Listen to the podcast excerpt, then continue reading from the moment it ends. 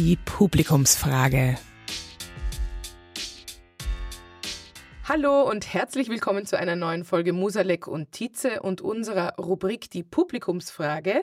Hallo, Herr Professor. Hallo, Frau Tietze. Ich habe heute eine Frage mitgebracht von Theresa und zwar fragt sie: Generationsübergreifendes Trauma.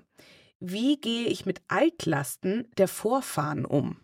Das ist ein großes äh, Thema, ist auch ein sehr schwieriges Thema. In jedem Fall sehen wir ganz enge Zusammenhänge äh, zwischen Traumen, egal ob das jetzt selbst erlebte Traumen sind oder ob es Traumen sind, die quasi in der Erinnerung noch weiter wirksam sind und äh, Suchtentwicklungen. Also ähm, wir haben auch im Anton Brocksch Institut eine eigene Traumastation eingerichtet gehabt, einfach mhm. weil es so häufig ist, ganz besonders bei Frauen natürlich, aber durchaus auch bei Männern. Ist also ein sehr wichtiges Thema. Allerdings ist es eines, das man so in einigen wenigen Minuten nicht wirklich gut abhandeln kann. Möglicherweise sollten wir überlegen, ob wir äh, vielleicht einmal einen Schwerpunkt äh, hier wirklich äh, diesbezüglich setzen, denn sehr viele Menschen auch, ja leiden massiv unter diesen Traumen und äh, manche leiden auch besonders darunter, dass es kein anerkanntes Trauma ist. Es gibt mhm. so bestimmte Traumen, die von allen anerkannt werden, wenn man zum Beispiel kindliche sexuelle Erfahrungen äh, hier machen muss oder etwas ähnliches oder wenn man geschlagen wird oder wenn man eine Kriegserfahrung hat oder etwas ähnliches. Da haben alle so den Eindruck, das ist ein großes Trauma, aber ein massives Trauma für manche Menschen ist der Liebesentzug. Und das mhm. wird äh, nicht als solchiges äh, dann auch bewertet, weil man ja meint, ja, das ist jetzt nicht so etwas Dramatisches, obwohl es für den Einzelnen sehr dramatisch ist. Also mit anderen Worten, jedes Trauma ist ernst zu nehmen und ich denke, es ist ein so großes Thema, dass man sich da wirklich noch mehr vertiefen muss und äh, es geht einfach nicht so oberflächlich kurz ja, äh, ich auch. darüber zu sprechen. ja, ja, ja. Also da habe ich allein schon so viele Fragen. Ich glaube, da machen wir vielleicht eine weitere Folge dazu. Wenn ihr auch Fragen habt zum Thema Trauma, auch generationsübergreifendes Trauma, dann stellt sie uns sehr gerne zum Beispiel Musalek und Tietze auf Instagram. Meine Frage ist auch, also ich habe zum Beispiel immer gesagt, naja, meine Kindheit war schön. Also mir ist ja nichts passiert. Und ich habe ja auch eine Sucht entwickelt. Ist es nicht auch so, dass Trauma oft sich versteckt oder dass ich vielleicht gar nicht weiß, dass zum Beispiel Liebesentzug als ganz kleines Kind vielleicht passiert ist oder jemand nicht da war oder ich weiß es nicht und man eigentlich in der Therapie da auch erst draufkommt auf diese Themen? Also auf manche Themen kommt man in der Tat erst in der Therapie drauf und vor allem dann erst, wenn man eine entsprechende Vertrauenslage hat. Mhm. Also wenn man auch den Therapeuten, die Therapeutin so gut kennt, dass man sich auf diese dunklen Seiten des Lebens einlassen kann. Wir beschönigen ja die Vergangenheit immer und daher, wenn man jemanden fragt, äh, ob er eine schöne oder eine schlechte Kindheit gehabt hat, dann sagen die allermeisten, bis auf die wenigen, die wirklich ganz, ganz Furchtbares erlebt haben, mhm. aber die allermeisten sagen, es war schön. Mhm, ja. Und äh, wenn es so wäre, dann würden ja Kinder nie weinen. Wenn es wirklich nur schön wäre. Und Kinder weinen relativ oft. Also es ist gar keine Frage, ja. dass es auch viel Unschönes mhm. gibt in der Vergangenheitssicht äh, machen wir dann es zu etwas Schönem und sagen, na, insgesamt war das eigentlich alles, alles ganz gut. Also Traumen sind ernst zu nehmen und sie sind auch sehr, sehr häufig schambesetzt. Mhm. Und zwar schambesetzt nicht nur unbedingt im sexuellen Bereich, da natürlich ganz besonders, sondern auch in Bereichen, wo man eben sich zurückgesetzt fühlt, äh, wo man sich nicht anerkannt äh, fühlt, äh, wo man sich nicht geliebt fühlt oder auch nicht mehr geborgen fühlt. Also da gibt es eine ganze Reihe mhm. von dramatischen Erlebnissen, die so am ersten Blick gar nicht als dramatisch für den Einzelnen sichtbar mhm. sind. Und das ist ja sozusagen im eigenen Leben und dann gibt es quasi die dieses generationsübergreifende wäre ja dann zum Beispiel ein Trauma, das von meiner Großmutter äh, übertragen wurde. Kann ich das so verstehen? Oder von meiner Mutter? Oder? Das Trauma ist immer etwas, was den einzelnen Menschen betrifft.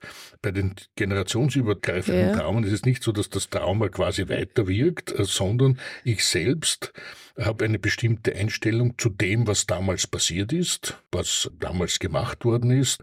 Sehr oft äh, sind es ja politische Dinge oder etwas ja. ähnliches.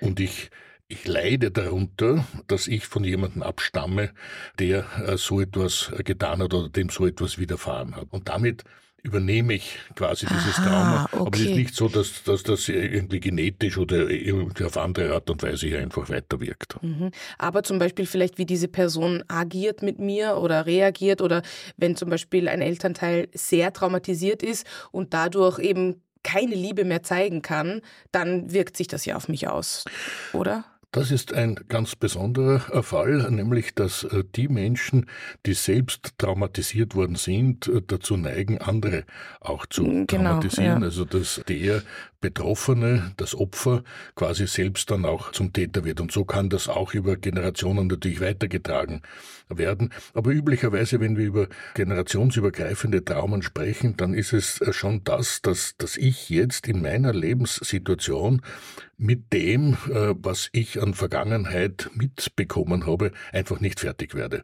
Und mhm. Äh, das ist auch der, der, große Vorteil in der Therapie, denn wäre es so, dass dieses Trauma einfach nur von damals weiterwirkt, dann könnte ich ja nie an der Ursache quasi therapieren. Da es aber der jetzt mhm. Traumatisierte ist, mhm. durch das Trauma, das früher passiert ja. ist, kann man natürlich diese Einstellung zu diesem Trauma verändern und äh, so funktioniert dann auch letztlich die Psychotherapie. Mhm.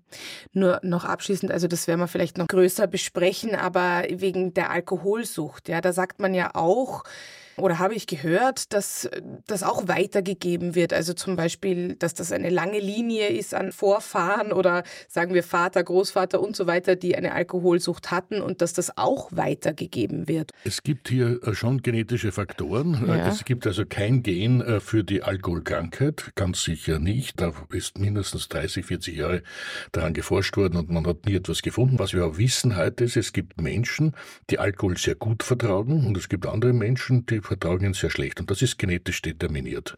Ja. Eindeutig. Und diejenigen natürlich, die ihn gut vertragen, haben eine Chance, alkoholkrank zu werden, während die anderen natürlich nicht, weil sie trinken einfach nicht so viel Alkohol, mhm. weil es ihnen ja nicht gut tut. Und dann gibt es eine zweite genetische Konstellation, die inkliniert äh, zu äh, Depressionen und Angstzuständen.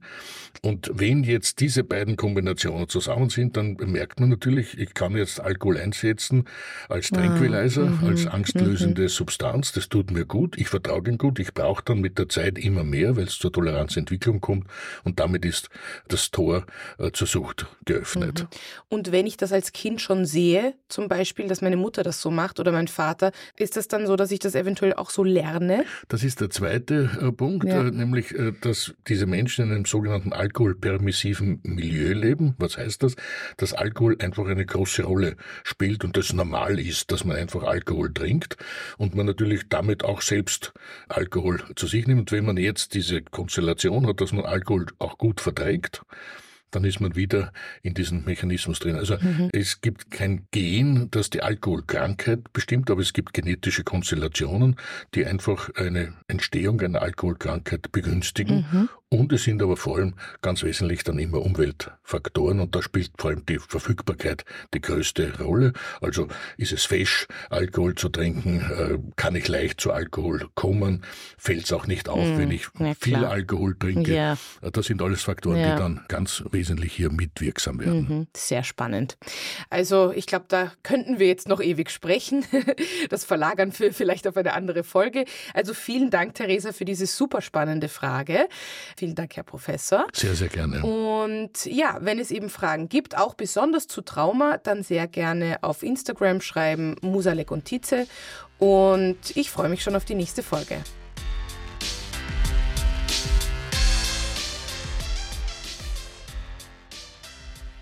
Musalek und Tietze im Rausch des Lebens ist eine Produktion von Happy House Media. Der Podcast wird produziert von Tatjana Lukasch und Asta Gretschi-Bester.